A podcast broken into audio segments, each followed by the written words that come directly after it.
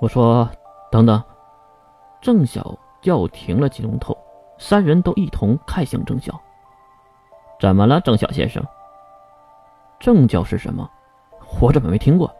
这个问题让其他三人都很新鲜。郑晓竟然不知道罗马正教的事。哈哈，郑晓先生，其实正教就是正清教的简称，也是正统清教的意思。那清教呢？金龙透继续解释：清教全名反清教，是后出现的反对清教的政治魔法集团。说白了，正教就是以前的清教，而清教就是对抗清教而出现的后来者。好奇怪的名字，正常来说，清教不应该是以前的清教吗？三人再次对视，哈哈，郑晓先生，取名这事儿可不是我们说的算呢，毕竟人家都这么叫了，我们也只能这么叫啊。总之，梵蒂冈和正清教都派出了不少的魔法师来针对我们，所以使者大人，您最近可要小心一些喽。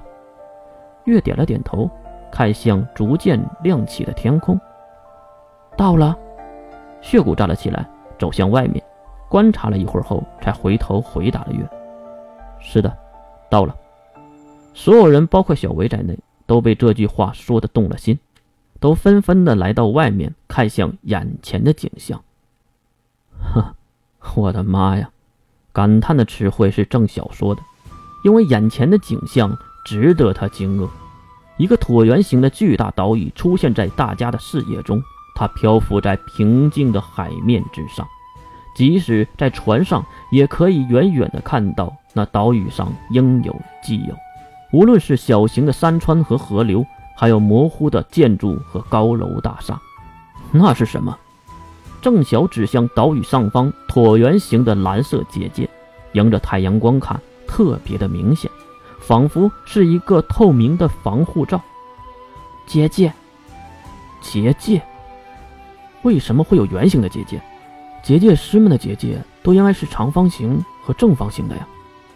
即使郑晓这样问，也没有人回答他的问题。怎么上去？越走上船头，抬头看向越来越近的空中岛屿。呵呵，当然是有门的啦。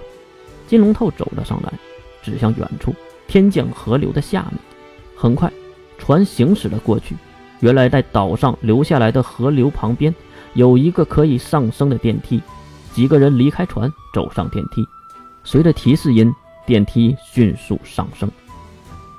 起来，月虽然是封闭的电梯，但是外面可是透明的玻璃。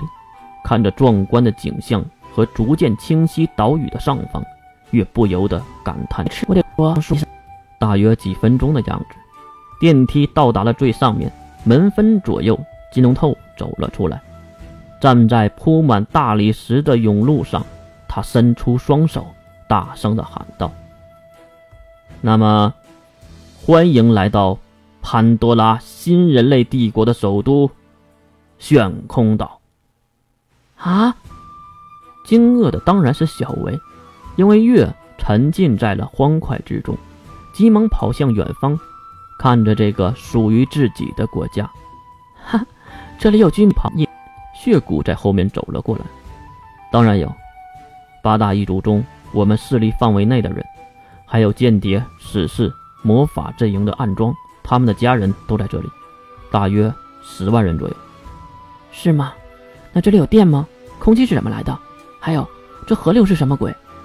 仿佛是进入一个科技馆的小孩子，越边跑边问着。后面的金龙透也跟在他的后面。这是回答问题的是金龙透，毕竟这个血骨也不知道。回使者大人，电力能源问题是有圣物支持，空气也是利用了水分解，还有大气嘛。